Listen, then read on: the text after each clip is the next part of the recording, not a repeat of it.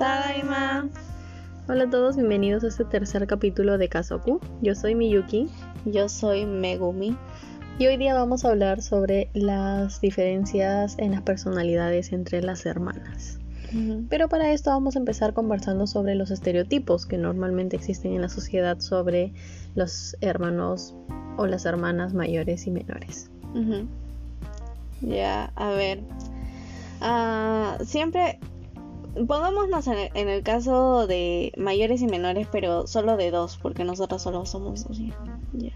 Este, pues siempre se habla de que la hermana mayor es como la que cuida, o el hermano mayor es el que cuida, y el hermano menor es como normalmente el, bueno, lo he escuchado, pero, o sea, no creo, como el más rebelde o el que sus papás no cuidan tanto.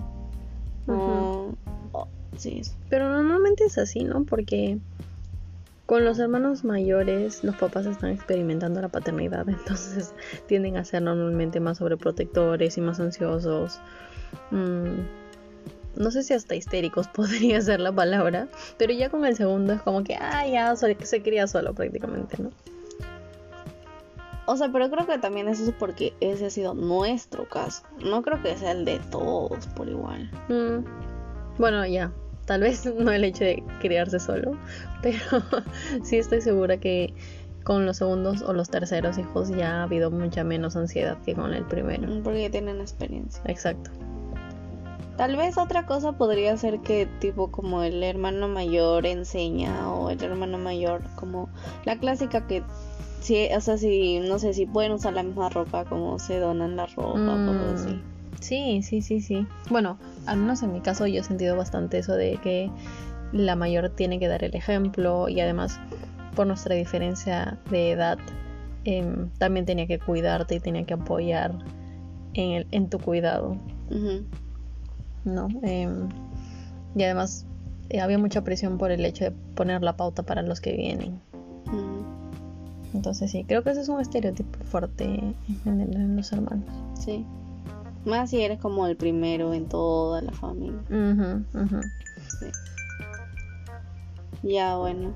Entonces, pero bueno, entre todo, creo, o sea, creo que sí se cumple, pero no sé si es igual para todos.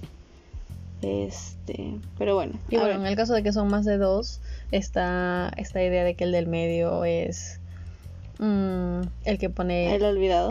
El, el olvidador, no, nunca había escuchado eso, la verdad. Sí. pero yo bien he escuchado que el del medio es el que pone la paz entre el mayor y el menor. Ah, puede ser también, ¿no? Normalmente es como lo ya, ya sé, una cosa que sí he escuchado bastante es como que el mayor es está celoso de que el menor le haya quitado como es Obvio, obvio, obvio, obvio. No, y además que los mayores son más engreídos. Normalmente. sí, pues.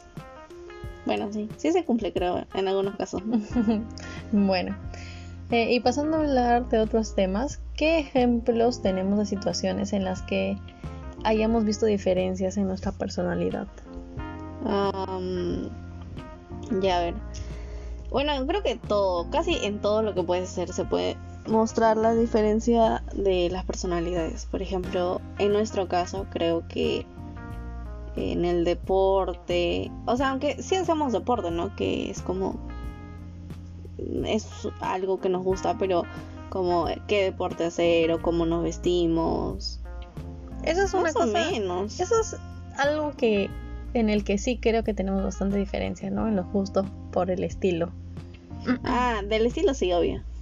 Creo que sí tenemos estilos bien diferentes. Porque a mí me gusta como... A ver, ¿qué te gusta a ti? A ti te gusta como de abuelas. No, no es abuelas, es lo que está de moda.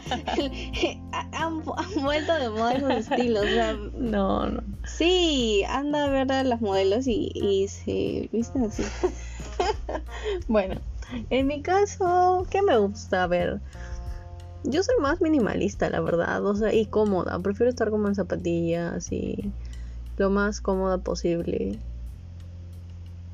Ese es mi estilo, creo. O sea, que yo también me gusta estar así, solo que como que si puedo armar un look bonito, lo hago y ya, ese sí, es como lo que tú llamas de abuela, pero no es de abuela, sino es como, en verdad se ha puesto de moda, es- esto Bueno, ha vuelto de moda. Digamos que sí, digamos que sí.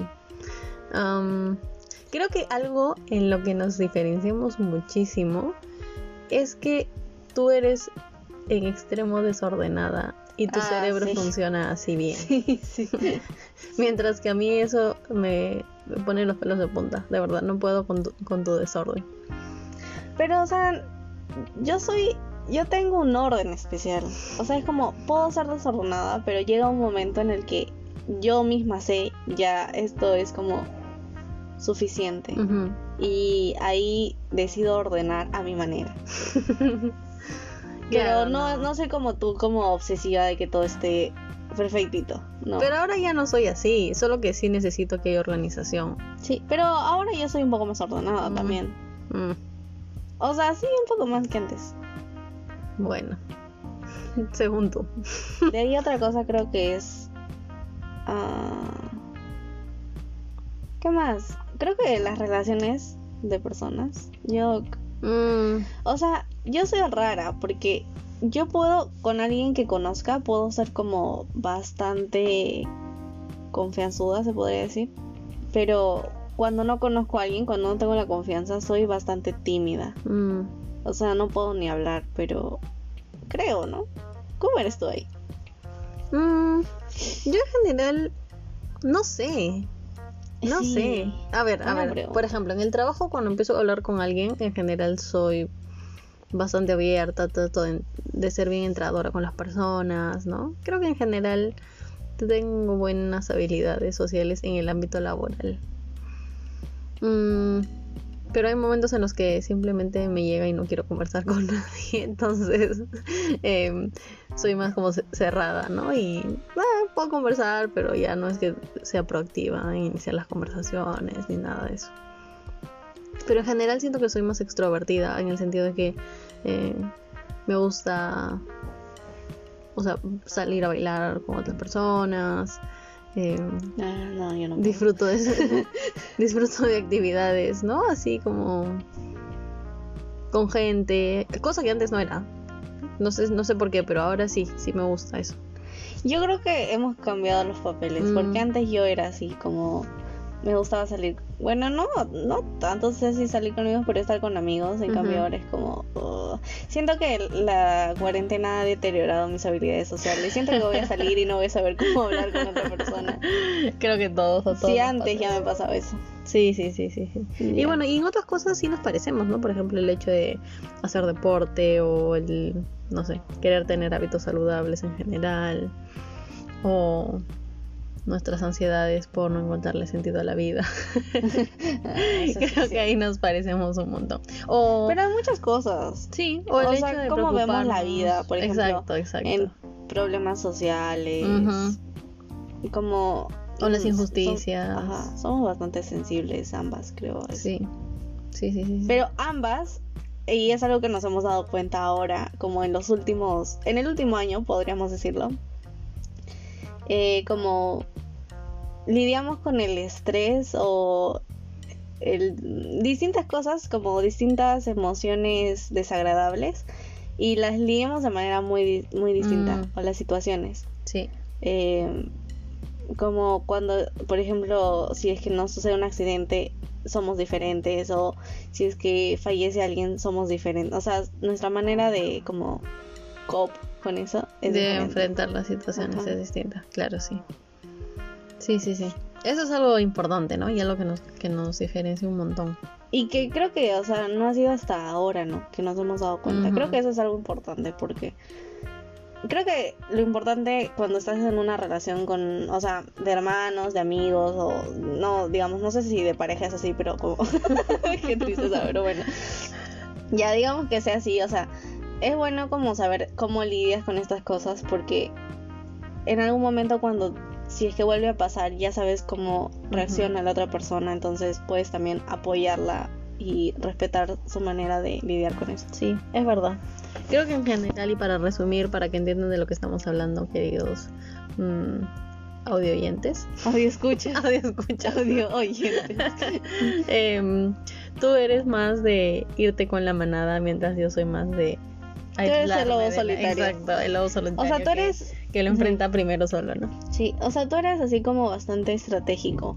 Y puedes poner la mente en fría, pero a veces ya es muy fría. Es, es congelada. En cambio, yo soy como. A veces me desespero, pero por ejemplo, si son como que cosas de duelo, así es como siempre trato de ir a estar en contacto con las personas, como. O sea, estar ahí presente. En cambio, tú es como. Necesito mi espacio para procesarlo y luego, en algún momento, en el futuro, podré unirme. Exacto. Pero es que eso es parte de la personalidad. Sí. O sea, Es parte de lo no que podemos somos. obligarnos a, a enfrentarlo de otra manera. Ah, no, claro, obvio. Pero bueno, muy bien.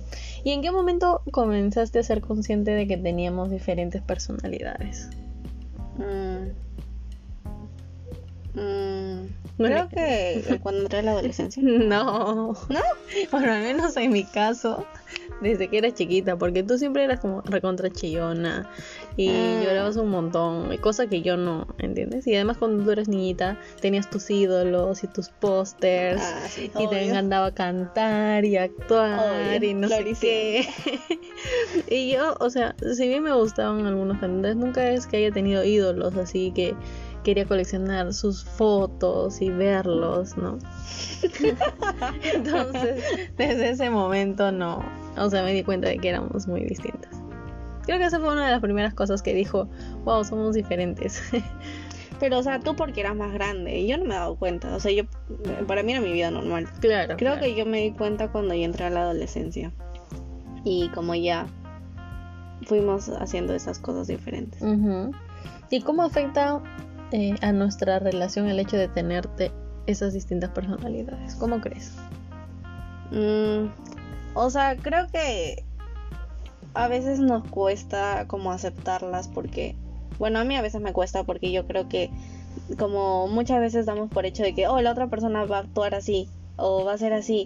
Entonces cuando te das cuenta de que no es así, a veces cuesta, ¿no? Pero creo que luego lo conversamos como, oye, me he dado cuenta de esto, yo no soy así, como, y lo vamos solucionando. Mm, Creo que afecta porque a veces como que damos por hecho que la otra va a actuar como nosotros, pero al final no es. No sé. que creo que eso pasa en general con todas las personas, ¿no? Damos por hecho de que todos piensan igual o reaccionan de la misma manera que nosotros, pero no sucede. Creo que algo que complica un poco la situación es el hecho de que vivimos juntas. Entonces, por ejemplo, hay cosas como el hecho del orden, sí.